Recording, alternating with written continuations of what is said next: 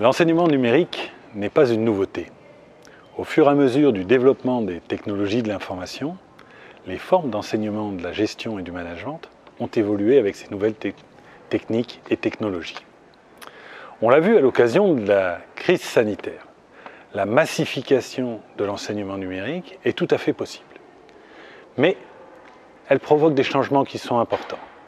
S'il est possible de regrouper énormément d'étudiants derrière une visioconférence, en revanche, on n'est pas du tout assuré de la qualité de celle-ci. On le voit ensuite que ces opérations-là remettent en cause d'une certaine manière la dramaturgie traditionnelle de la pédagogie. Les unités de temps, de lieu, d'action ne sont pas respectées par ces nouveaux outils numériques qui proposent des nouvelles solutions et des nouvelles possibilités. Alors ces nouvelles possibilités sont tout à fait intéressantes, car elles permettent de penser l'enseignement comme asynchrone, distancié, pouvant être régulé au fur et à mesure, permettant aux apprenants ou aux étudiants de revenir sur des questions qu'ils ne maîtrisent pas ou qu'ils maîtrisent mal. Mais on le voit aussi, ces dispositifs engendrent un certain nombre d'inquiétudes, et ces inquiétudes euh, sollicitent forcément les établissements d'enseignement. Alors ces inquiétudes, quelles sont-elles? Ce sont bien entendu la question de l'ubérisation qui peut aller avec ces formes d'activité, mais aussi une forme d'élitisme qui pose également des difficultés parce qu'elle opère des distinctions entre enseignants.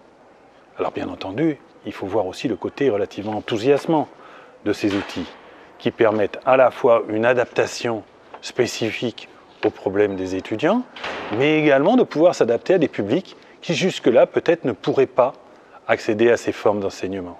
Donc on a des nouvelles possibilités, des possibilités d'apprentissage à façon, et ça, c'est aussi ça qu'il faut utiliser. vous voyez bien que la question qui est là derrière aussi, c'est de se dire, à partir de là, comment on va penser une pédagogie qui utilise le numérique? Mais toute la question qui se pose à propos de ces technologies utilisant du numérique, c'est d'essayer de se dire, mais finalement, comment on va pouvoir penser des formes de pédagogie adaptées à ces nouveaux dispositifs. Alors, pour cela, nos interlocuteurs nous proposent deux premières réponses. La première réponse, elle est autour de la pédagogie elle-même. C'est-à-dire qu'ils estiment que cette pédagogie doit mobiliser des moyens qui permettent le meilleur apprentissage. Et jusqu'à présent, il existe un accord pour penser que le meilleur apprentissage utilisant les technologies numériques est ce qu'on appelle du blended, c'est-à-dire un mélange entre des séquences dans les murs, hors les murs, sur le terrain, des expériences, des exercices, l'ensemble étant mélangé entre phases en présentiel, mais aussi des moments avec des supports asynchrones, le tout dans une démarche pédagogique pensée comme cohérente et permettant d'obtenir les, les développements de compétences qui sont souhaités. Deuxième élément important à comprendre, c'est de dire que ces techniques numériques sont avant tout des outils. En disant que ce sont des outils, on dit que c'est la pédagogie qui est plus importante que les outils.